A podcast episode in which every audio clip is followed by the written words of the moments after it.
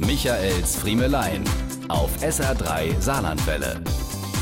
Noch bis vor kurzem wollten sie alle nach Berlin, nach der Schule. Wenn man die jungen Leute gefragt hat, was sie denn nach dem Abitur machen wollen, nannte die eine Hälfte ein konkretes Berufsziel und die andere Hälfte wusste, dass sie erstmal nach Berlin geht. Nicht warum, nicht wofür, Hauptsache Berlin und sei es nur für ein paar Wochen.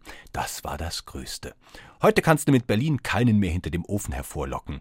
Das Berlin von heute heißt Neuseeland oder Kambodscha.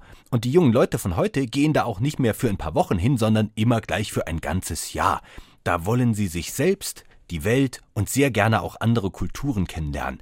Was sie dort so treiben, ist nicht immer ganz so klar. Sie selbst aber scheinen davon überzeugt zu sein, dass die Welt auf sie wartet, um bedrohte Tierarten zu retten oder in große Kinderaugen zu blicken. Sie leben ihren Traum vom Jahr Auszeit mit dem Rucksack auf dem Buckel oder der Schlafkammer auf einer Farm. So weit, so gut. Wer sich in seinem weiteren Bekanntenkreis aber auch mit solchen Fällen konfrontiert sieht, der fragt sich vielleicht, wo haben die nur alle die Kohle für so eine Rumschäserei in der Welt her? Nun, rein organisatorisch läuft das ja meistens nach dem Prinzip Work and Travel ab.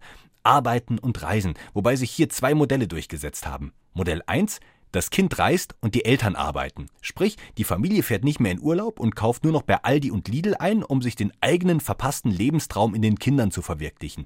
Außerdem macht sich so ein Kind auf der Weltreise ganz gut als Statussymbol. Modell 2 das Kind reist und das Kind arbeitet dabei selbst. Für die eigene Unterkunft und Verpflegung. Eine feine Sache, bei der man den Bekannten noch gleich die Nummer mit dem Verantwortung übernehmen lernen verkaufen kann. Aber auch diese Form des Auslandsjahres stößt an ihre Grenzen. Und zwar an ihre natürlichen. Neuseeland gehen die Schafe aus also zum Scheren. Es gibt nicht mehr genug Zotteltiere, um all den jungen Leuten aus aller Welt vorzugaukeln, sie würden wirklich gebraucht und täten für ihr Geld arbeiten. Diese und mehr von Michaels Friemelein gibt's auch als SR3 Podcast.